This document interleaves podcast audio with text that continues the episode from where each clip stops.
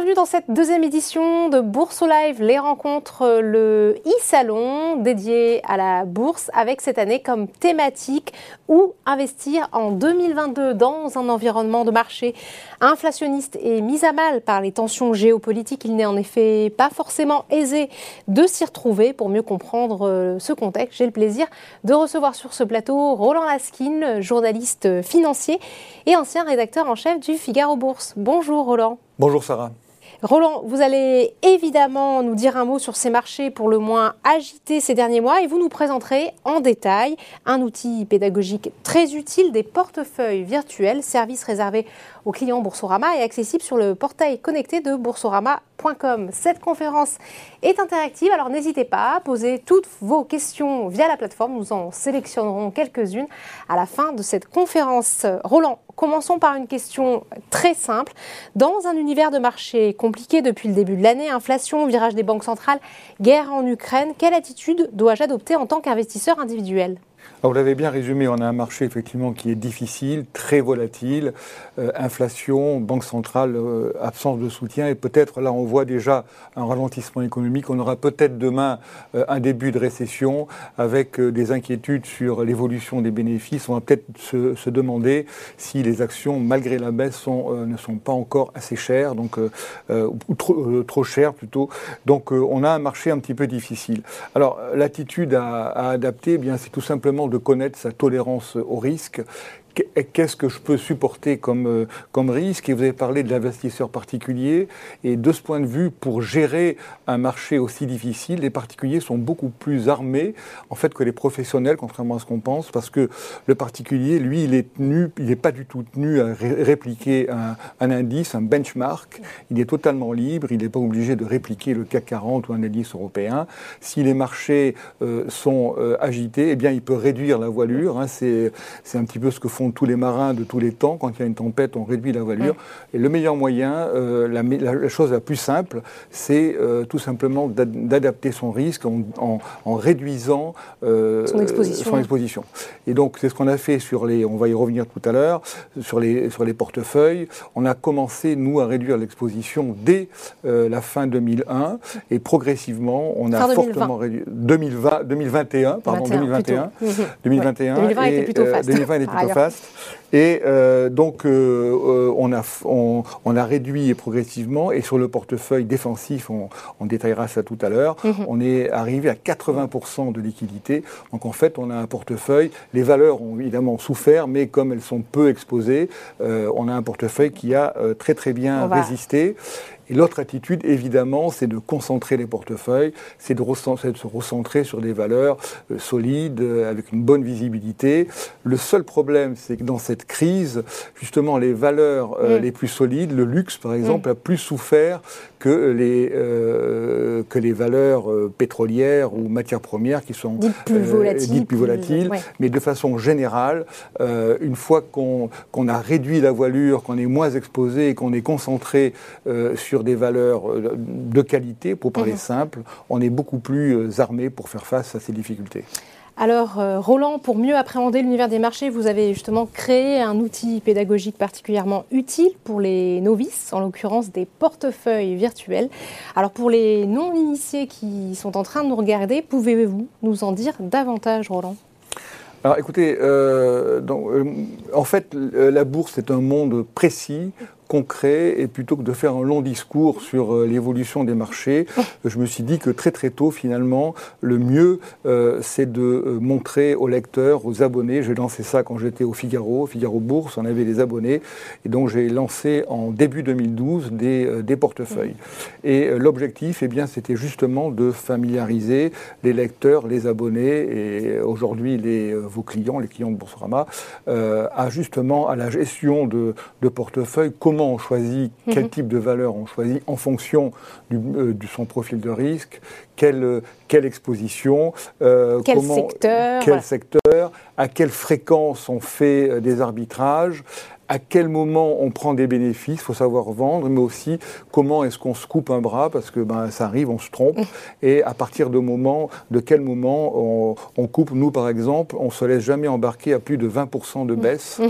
Euh, on ne se pose pas de question. Euh, si, si, un titre baisse de plus de 20%, on, coupe la position. Voilà. Donc c'est vraiment euh, c'est un, un, outil pour accompagner euh, les investisseurs, novices ou bien ceux qui veulent, euh, qui connaissent mais qui veulent un petit peu tester leurs idées. Et, c'est également important de voir leur, stratégie absolument. Et c'est également important de voir que dans le temps, c'est pas sur un an ou sur six mois, on voit aussi l'importance du dividende, l'accumulation du dividende constitue un, un, élément important de la performance. Et ça forcément en tant qu'investisseur individuel, c'est une donnée à laquelle on est, euh, sensible. Alors des portefeuilles qui vous permettent de simuler vos investissements, de tester des stratégies, de prendre des risques, mais sans risque, puisqu'il n'y a évidemment pas d'argent en jeu. On, va, on ne va pas faire durer euh, le suspense plus longtemps et vous allez nous présenter ces portefeuilles à l'écran qui sont au, nombre de quatre. L'offensif, le défensif, l'ISR, le PEA Monde, consacré aux ETF, aussi appelés trackers. Euh, peut-être qu'on va commencer par une chose fondamentale dans le langage financier, offensif, défensif et le fameux acronyme ISR. Qu'est-ce que ça signifie, Roland? Alors, le défensif, ça porte bien son nom. Hein. L'idée, c'est de vraiment de préserver le capital. Euh, et euh, évidemment de le faire progresser, mais surtout euh, d'accumuler des, des plus-values, du dividende et essayer de, de, bien résister à la baisse des marchés. Alors je ne sais pas si on le voit à l'écran, là je, je vous fais, fais confiance. je vous propose de, de regarder tout de suite le défensif. le défensif, ouais. C'est bon, c'est parti, on le voit. Alors, euh, donc le défensif, vous voyez, aujourd'hui, on parlait de... On peut peut-être juste nous confirmer en régie qu'on voit bien le portefeuille sur l'écran? Ok, c'est bon. C'est bon, c'est parfait. Alors allons-y. Donc, euh, donc le défensif, euh, on le voit à l'écran. comme je disais, bah, c'est un portefeuille très, euh, très concentré. Il y a sept valeurs. Mhm. Euh, et, je parlais de belles valeurs, de valeurs de qualité. Euh, on a vraiment là des sociétés françaises. Leonardo, c'est une société italienne, européenne. C'est un portefeuille PEA, évidemment. Sanofi Liquide. Voilà, Sanofi Liquide. Dassault Aviation, que j'ai rentré récemment. Et voilà, une petite baisse. J'aurais peut-être, j'ai acheté peut-être un petit peu tôt. L'Oréal, LVMH et Hermès. Alors, ce qui est intéressant, eh ben, c'est de voir, c'est de voir les performances. Alors justement, euh, une petite chose... Que le luxe est devenu des défensifs. Voilà. Euh, alors justement, ce portefeuille a beaucoup de liquidités, hein, parce que mhm. depuis la création, on est parti à 100 000 euros, euh, début 2012. Aujourd'hui, on le voit à l'écran, on est à 292 500 000 euros. C'est quand même pas mal, c'est une multiplication mhm. par 3 du portefeuille. Et comme je l'ai dit, en 6 mois, on a fortement réduit l'exposition du portefeuille. On a 23 300 de, de liquidités, c'est très très fort. Mhm. Alors maintenant, il faut faire attention parce que si le marché repart, on va se faire distancer. Mais vous allez voir que ça nous a permis vraiment de euh, très très bien résister euh, à la baisse des marchés. Alors les performances, on va essayer de se comparer au CAC 40. Voilà, donc ça c'est le portefeuille depuis, euh, depuis le début. Bon, c'est un peu, c'est pas mal. Hein. On a une, on a une belle performance. On a le, le CAC qui a fait un petit peu moins de, de, de 100%. On va dire qu'il a mm. doublé. Ben nous, on a triplé, c'est normal. Hein. on, a, on a été prudent et surtout on accumule du dividende. Et ça, dans le temps, ça compte. Voilà. Donc ça, c'est sur le long terme. Et sur la stratégie à court terme, on va regarder sur un mois. Vous savez que le marché a beaucoup baissé ces mm. derniers temps. Mais voilà. Donc le fait d'être peu exposé euh, sur le marché, d'avoir ces fameuses valeurs de qualité, même si elles ont euh, beaucoup baissé, hein, c'est un peu paradoxal. Généralement, les valeurs de qualité résistent bien, mais là, elles étaient très très chères. Vous connaissez l'histoire. Mm boursière récente, les valeurs de luxe avaient beaucoup monté, elles étaient fortement valorisées évidemment. Elles sont impactées par les taux, forcément. absolument. Mais il n'empêche que comme l'exposition est faible, voilà, on a une baisse sur un mois à peu près de, de 2% une et euh, une bonne résistance. Voilà. Euh, sur, euh, sur trois mois, ben, sur trois mois, on a, ça se passe pas mal non plus. Voilà, on a un peu moins de, de Donc finalement, voilà, un portefeuille défensif composé de, de 8 valeurs, c'est ça? Absolument, 7, enfin réduit à 7 valeurs. on a plutôt généralement en rythme de croisière, on en a entre 10 et 12. Là, euh, j'ai parlé de concentration des portefeuilles. C'est vraiment euh, la gestion défensive type dont, dont, on parlait. Sur trois mois, on a fait mieux. Et si on va sur un an. C'est finalement des entreprises avec un business model solide et qui ont ce qu'on appelle le fameux pricing power. Absolument. Pricing power, business solide, hmm. pas de dette et évidemment aucune. aucune aucun élément spéculatif dans, le, dans le choix des valeurs. Sur un an, on est à zéro, donc c'est quand même, bon, c'est pas mhm. formidable, hein, on pourrait monter plus, mais bon, mhm. zéro, c'est pas mal, surtout quand le, le, CAC 40 quand on a, un marché, effectivement, voilà, a, pas mal baissé.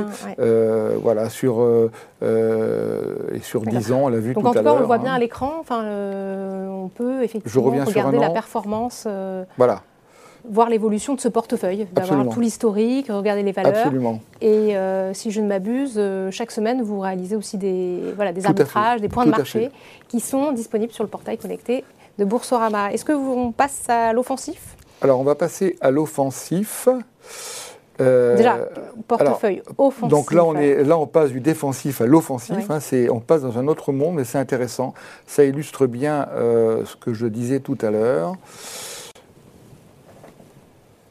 Voilà. Alors l'offensif, lui, euh, on va voir dans les performances qu'il est beaucoup plus volatile. Ce qui est normal. Ce qui est normal, absolument. Et surtout, ce qui est intéressant, c'est que comme il est offensif, il est beaucoup plus exposé au marché, puisque la valeur totale du mhm. portefeuille, c'est 304 000 euros. Donc pareil, hein, il a une belle performance. Hein, sur, euh, on est parti, je vous rappelle, de 100 000, on est, à, on est à 300 000. Donc sur 10 ans, encore une fois, le dividende joue beaucoup là-dedans. Mhm. Hein, pas, il n'y a pas que les plus-values en bourse, euh, il faut toujours le répéter. Et là, euh, vous voyez que les liquidités sont assez faibles. Il y a à peu près 15% mhm. de liquidités et il est vraiment très investi et du coup il est investi dans des valeurs euh, assez spéculatives. Euh, très tôt, enfin très tôt dans l'année, euh, mhm. j'ai retourné totalement les positions et je me suis mis sur, tout ce qui est pétrole et, matières premières. Et euh, donc Avec une exposition finalement euh, française et euh, européenne aussi. voilà, française, européenne, mais absolument. Mais bon, en fait, c'est du PEA, donc beaucoup de. dans la crise, j'ai préféré un petit peu me, mhm. recentrer sur les valeurs françaises qu'on connaît bien. Et je crois que c'est un, un, réflexe d'expérience qui, est, qui, est assez, qui est assez courant. Quand tout va bien, on va chercher un peu plus loin. Quand ça va mal, vraiment, c'est toujours l'idée de, de, recentrer les, les portefeuilles. Voilà. Mais on est dans une démarche quand même beaucoup plus euh, opportuniste. Alors là, on est euh, euh, on peut même dire spéculative, hein, parce que je me suis vraiment mis, même avant la, la, crise ukrainienne, qui a vraiment changé totalement la donne et mhm. fait exploser le prix du pétrole, on avait remarqué un, démarrage des valeurs pétrolières, et donc je me suis mis sur ces valeurs. Ça a très très bien marché depuis, mhm. et mais depuis 15 jours, ça marche un peu moins bien, parce que le pétrole, le pétrole est et, pas. Euh, très volatile aussi. très volatile. Et donc, on va passer aux performances. Alors, vous allez voir qu'elles sont pas mal, mais euh, c'est plus du tout le monde. On va se comparer encore au CAC 40. C'est vrai que, hein. et c'est le thème d'ailleurs hein, de notre Bourse Live, le, les marchés évoluent très vite. C'est pas forcément évident de. Absolument. voilà. Alors, sur le long terme, tout va bien. Hein, sur 10 ans, très belle performance. Mhm. Pareil, on a pratiquement. On arrive à un résultat proche du défensif avec une. D'ailleurs, vous le dites, 10 ans, très bien, dans la mesure où c'est de l'investissement de long terme, la bourse. Absolument. Donc, in fine, qu'est-ce qu'il faut regarder? Peut-être pas les 6 mois, mais ce sera d'ailleurs peut-être un des messages clés. Tout à fait, peut-être, tout à fait. Euh, ouais, alors sauf quand on est boursier, euh, on dit ça, mais on est quand même, on, a, on est quand même très attiré, par, impacté, très attiré par, par l'évolution. Peut-être pas au jour le jour, mais en tout cas, euh, je crois qu'il faut vraiment regarder son portefeuille toutes les semaines. C'est vraiment voilà. Donc sur le long terme, tout va bien. On a une très belle performance et, on, va voir là justement, je vous parlais du, prix du pétrole qui a qui, qui, a baissé. Ben là, voilà, je fais moins bien que le CAC sur un mois. Bon, voilà, c'est comme ça, c'est le jeu. Hein, c'est un c'est un, ah bah un, portefeuille spéculatif. Et en euh, même temps, euh, c'est aussi des stratégies que vous testez sans tout à fait, c'est absolument d'impact puisque tout, tout est à fait. virtuel. Tout à fait, tout à fait. Sur trois mois, pareil. Hein, c'est pas voilà, je fais le CAC. Mhm.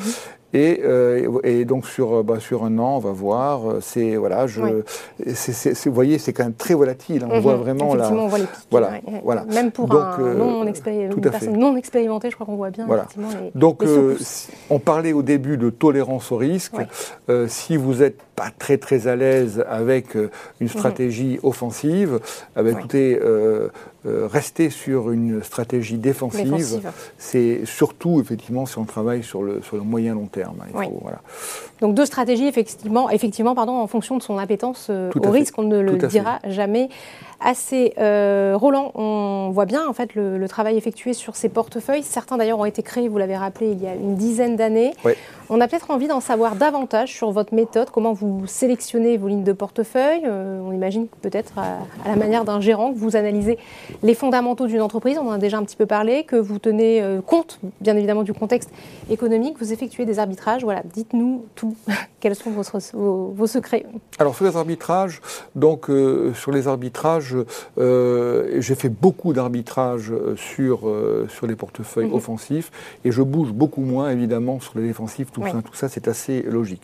Alors, en fait, il y a deux aspects dans la, dans la sélection des valeurs. D'abord, il y a une partie euh, fondamentale. Évidemment, on regarde la qualité des sociétés, leur pricing power, vous en, euh, vous en avez parlé, leur euh, structure financière, leur capacité de croissance.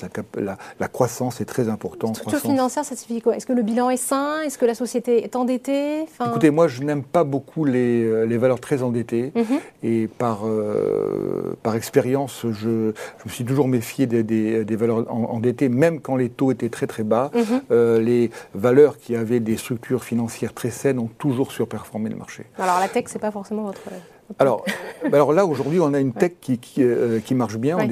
C'est plus la tech du début des années 2000. Et euh, les grandes tech américaines sont vraiment des, coffres forts de, liquidité, de trésorerie. Hein. On n'est plus du tout dans le, dans le modèle. Euh, on, des années 90 on, 2000. On, va revenir sur la tech. En tout cas, donc, bien regarder l'aspect fondamental et euh, surtout les perspectives de croissance. Hein. Mhm.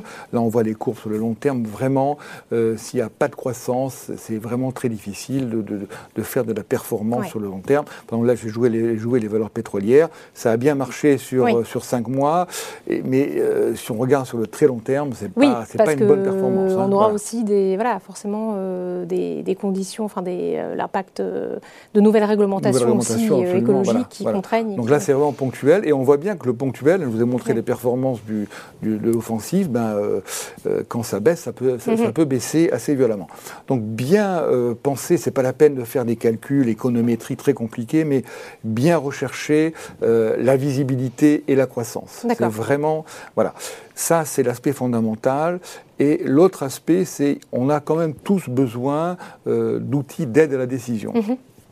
Et donc la plupart des investisseurs par d'analyse technique. Mhm.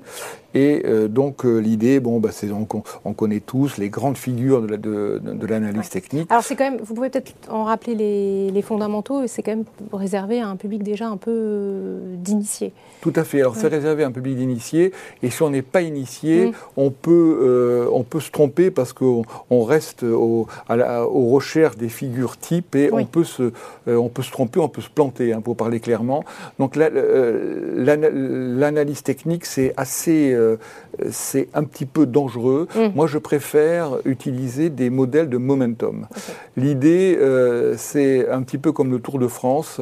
Il faut euh, rester dans le peloton. Il faut vraiment. c'est pas la peine d'aller chercher. Il vaut mieux suivre un marché qui monte. Mm-hmm plutôt que de prendre. De jouer euh, contre la euh, tendance. voilà, contre la tendance. Donc en fait, euh, ce n'est pas une stratégie de gagne petit, mm. même si on, on, rate souvent le démarrage de la hausse. Moi, j'ai des, tous mes modèles sont des modèles de, momentum, donc en fait, on, sont des modèles effectivement assez mathématiques hein, qu'il faut, qu'il faut mm-hmm. connaître, qu'il faut maîtriser. Et donc l'idée, c'est de repérer les tendances qui naissent, les laisser s'exprimer qu'elle puisse avoir donné une bonne image, un élan réel, et là on se, met dessus. Et, justement, quand on est sur le moyen long terme, ce sont vraiment euh, des techniques. Euh, on voit des tendances euh, haussières, et ça peut être une technique intéressante. Et, et, le momentum marche également à la baisse. Hein, mhm.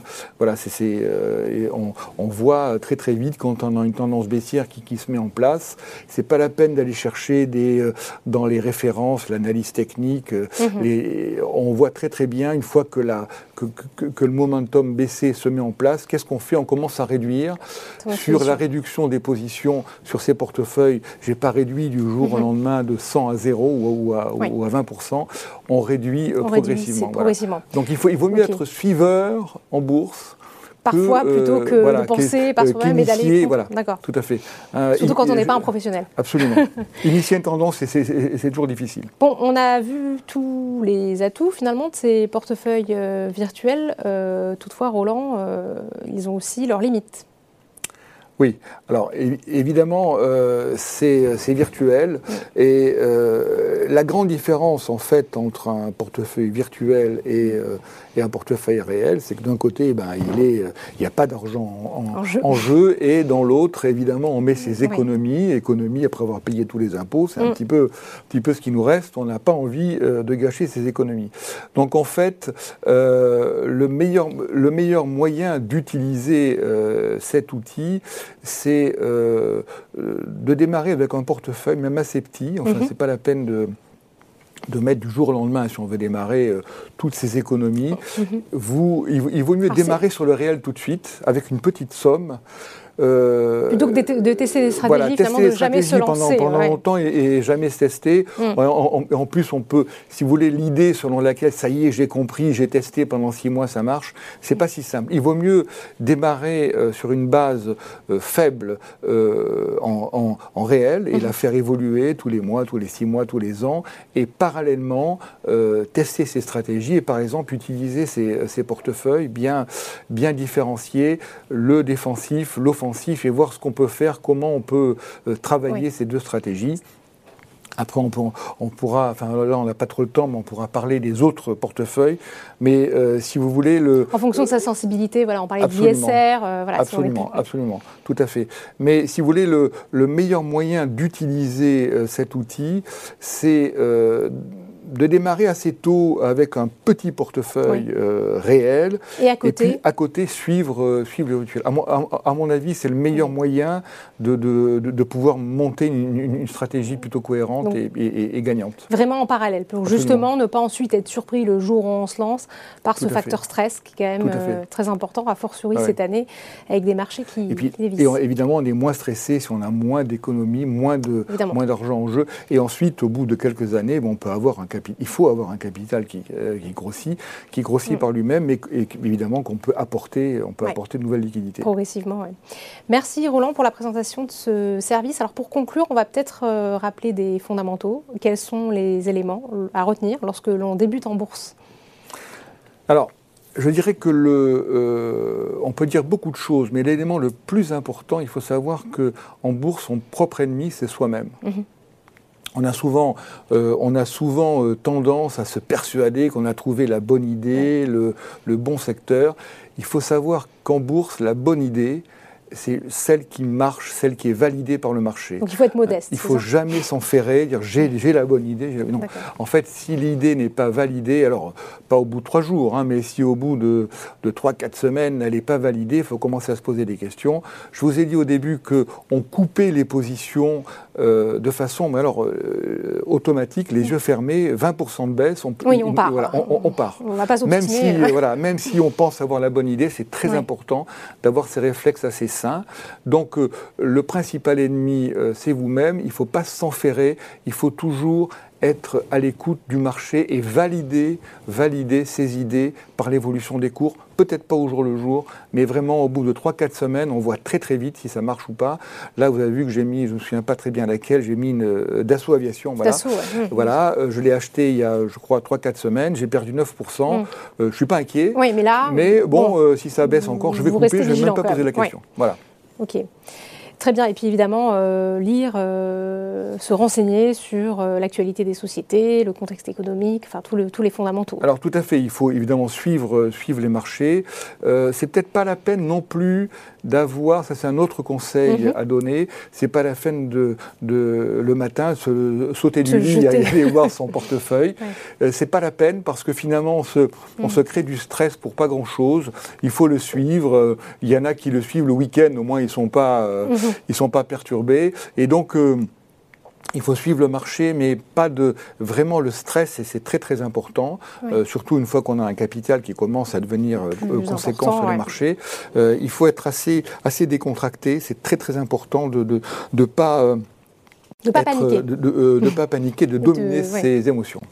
Très bien. Euh, je rappelle d'ailleurs une nouvelle fois que vos portefeuilles sont à retrouver euh, dans Boursorama, dans l'espace euh, connecté, sous le nom Objectif Rendement.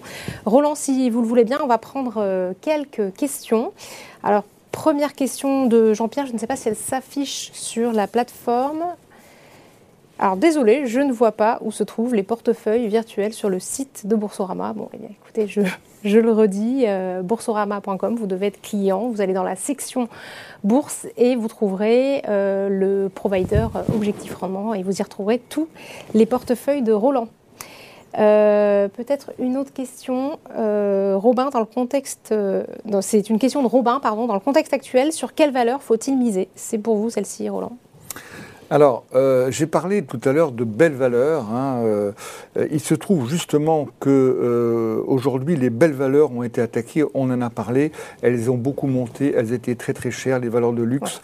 Donc euh, euh, peut-être qu'on n'est pas totalement au bout, euh, au bout de la baisse. Donc je, n'irai pas encore sur ces belles valeurs de luxe.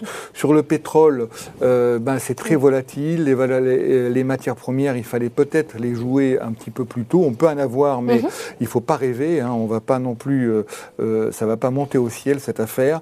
Donc moi, j'essaierai de, de revenir tout simplement, d'aller rechercher des valeurs qui ont baissé, qui sont de qualité et surtout qui ont des perspectives de croissance. Et euh, dans le cadre d'un PEA, J'irais plutôt voir du côté des euh, valeurs euh, technologiques, par exemple une société comme Dassault Systèmes. Voilà, moi c'est une société qui n'est pas en portefeuille, d'ailleurs que j'ai eu pendant pas mal de temps. Et là, euh, eh bien, je commence à, regarder de belles perspectives de croissance, un, vrai pricing power, mhm. des cours qui ne sont pas effondrés mais qui ont baissé d'une trentaine de pourcents. Pricing power, vous peut-être nous rappeler donc En fait, c'est tout le problème aujourd'hui, c'est qu'on a des l'inflation des coûts de production qui, augmentent. On aura peut-être demain euh, une, une, récession, donc c'est très important d'aller choisir des sociétés qui sont capables d'impacter leur euh, marge voilà, et de résister, de, de, de, résister euh, à cette, à cette baisse, d'avoir des marges qui, qui, vont bien résister. Des, des, des marges qui s'effritent, c'est vraiment, ça va mener à une révision à la baisse des perspectives bénéficiaires, ça c'est très très mauvais. Aujourd'hui, une valeur comme Dassault Systèmes, elle baisse parce qu'elle était chère et il y a un stress des marchés dans sa baisse, mais il n'y a pas, à mon avis, pour l'instant, d'inquiétude sur l'évolution des bénéfices. Donc il faut vraiment trouver ce type de valeur. Je pensais toujours dans le PEA, et celle-là, elle est en portefeuille, c'est STM, ST Micro Voilà, c'est une très très belle valeur. Celle-là, je l'ai en portefeuille, semi-conducteurs. C'est une valeur qui a euh, pas mal baissé. Je pense qu'on euh, a là-dessus un, beau potentiel. Et euh, donc ça, c'est la première, voilà, deux exemples hein, dans, les, mhm. dans les PEA du côté, du côté des technos. Et j'irai également regarder de façon un petit peu traditionnelle des valeurs qui, bah, qui sont capables justement de défendre leurs marges. D'impacter finalement les coûts de production, la hausse des coûts sur leurs clients. Absolument, et qui seront peut-être capables de résister si demain il y a une baisse de l'activité réelle, à la fois consommation ou investissement. Donc je pensais évidemment à Air Liquide. Air Liquide, c'est vraiment la valeur, euh, incontournable quand on est un, investisseur particulier, quand on débute. C'est n'est pas une légende, c'est vrai, c'est une valeur qui a vraiment une capacité de résistance hors du commun et surtout une, une, une bonne connaissance d'un investisseur particulier. C'est la valeur du CAC 40 qui a la plus grosse proportion d'investisseurs particuliers. Tous les deux ans, on a une action gratuite. On aura d'ailleurs refaire une, émission entière sur la liquide. Dédiée à Air Liquide. Et voilà, euh, on est plusieurs à être fans de la valeur et c'est vrai qu'elle est, elle est pas mal. Je pensais également dans le secteur automobile qui a beaucoup baissé mhm. à Michelin parce que Michelin est sur le secteur du pneumatique et évidemment, alors il y a eu euh, les matières premières ont beaucoup, euh, ont beaucoup impacté, ça, ça, a beaucoup augmenté. Michelin a baissé, mais historiquement c'est une valeur assez ancienne et beaucoup de crises, notamment sur les matières premières. Et Michelin a toujours réussi à défendre euh, ses marges, pourtant sur des valeurs comme des pneus qui sont des, euh, des, produits apparemment simples. En réalité, ce sont des valeurs, des, des, produits assez technologiques et ils se débrouillent très très bien. Autre valeur, c'est Schneider Electric. Schneider Electric qui euh, a également baissé, mais qui est dans le dans tout ce qui est service euh, de gestion de l'énergie. On, Mhm. est, euh, on, a là, on est là sur un marché très porteur avec de belles, de belles perspectives. Et là, c'est une valeur qui, est également ba- qui, a baissé, non pas parce qu'on craint une révision des bénéfices, mais parce qu'elle était un peu chère et elle a, elle a baissé. Voilà, c'est ce genre de type que, bien. de valeur que j'ai que, que j'ai pas en portefeuille en ce moment, mais que je, que je regarde, sauf faire liquide évidemment. Alors, il nous reste deux minutes. On va prendre euh, deux dernières, deux dernières questions, pardon, mais rapidement. Dans la mesure où on a beaucoup perdu car on avait des valeurs exposées, doit-on attendre que ça remonte ou bien ou doit-on adopter une position de repli? Et dans ce cas-là, ne risque-t-on pas de rater la période où les valeurs vont remonter, Roland? Alors, alors, si on a beaucoup perdu, c'est qu'on est très investi. Oui. Euh, alors, vous savez, on ne sait pas si les marchés sont au bout. euh, Oui. De toute sont- façon, vous n'avez pas de boussole non plus. hein. on n'a pas de boussole et, et justement, et ce qui est intéressant en bourse, c'est que euh, personne ne sait demain ce que fera le Mm. marché. On peut avoir des discours, mais bon, finalement, euh, ce que fera le marché, on ne sait pas. Donc en fait, celui qui est pris dans la baisse avec 100%, Mm. eh ben, il faut qu'il essaie légèrement, là c'est un peu tard de, de vraiment liquider, ce serait vraiment dommage. Mm. Je continuerai sur rebond à légèrement réduire les positions. C'est trop tard pour arriver comme moi sur les portefeuilles à 80% de liquidité, là on perdrait trop. Je, je réduisais, je réduirais, j'irais de, euh, de, de 100 à, à Ok. 80, parce qu'effectivement, euh, le problème, et moi je vais être confronté à ce problème, c'est que j'ai j'ai beaucoup réduit les positions, mais si demain euh, le marché remonte fort, je vais être rattrapé par le marché. Donc effectivement, ça c'est la deuxième partie de la question. Il faut être également présent en bourse pour, euh, pour ne pas rater Faut le être rebond. présent pour pas. Voilà, ouais. voilà. donc moi je vais très très vite. Donc là, ne jamais euh, sortir finalement. Absolument, il On faut jamais sortir totalement du marché. On en revient aux fondamentaux, ne jamais stresser. Absolument. Alors, dernière question, ça va vous intéresser. À quel moment faut-il passer au portefeuille réel? Ben, Vous l'avez dit, en fait. Oui, en fait, euh, non, non, mais c'est ça. Enfin, le, le- le- le virtuel, c'est un bon outil, mais il ne faut pas croire que je l'ai suivi un mois, six mois, ça y est, je suis bon, j'ai tout compris. Non, il faut vraiment en permanence. C'est pas tout à fait la même sphère, évidemment. Euh, je crois qu'il faut, encore une fois, je répète, il vaut mieux démarrer avec un vrai portefeuille modeste, et puis travailler euh, soit avec mon outil qui, qui peut être utile, qui peut donner Mhm. Des idées, et soi-même hein, développer son, son portefeuille euh, vi- virtuel. Mais il faut toujours avoir un contact avec le réel, autrement. Ouais, ouais. euh, on est un petit peu, on- on- voilà, on est un peu hors sol là, et c'est jamais très bon en bourse d'être hors sol. Merci encore, Roland. Euh, vous allez être, enfin, en tant qu'à vous, vous êtes désormais euh, paré pour euh, basculer dans le monde réel de la bourse. Je vous donne rendez-vous dans quelques instants pour une nouvelle conférence euh, sur Arkema cette, cette fois-ci. Merci encore, Roland. Merci, au revoir, à bientôt. À tout de suite.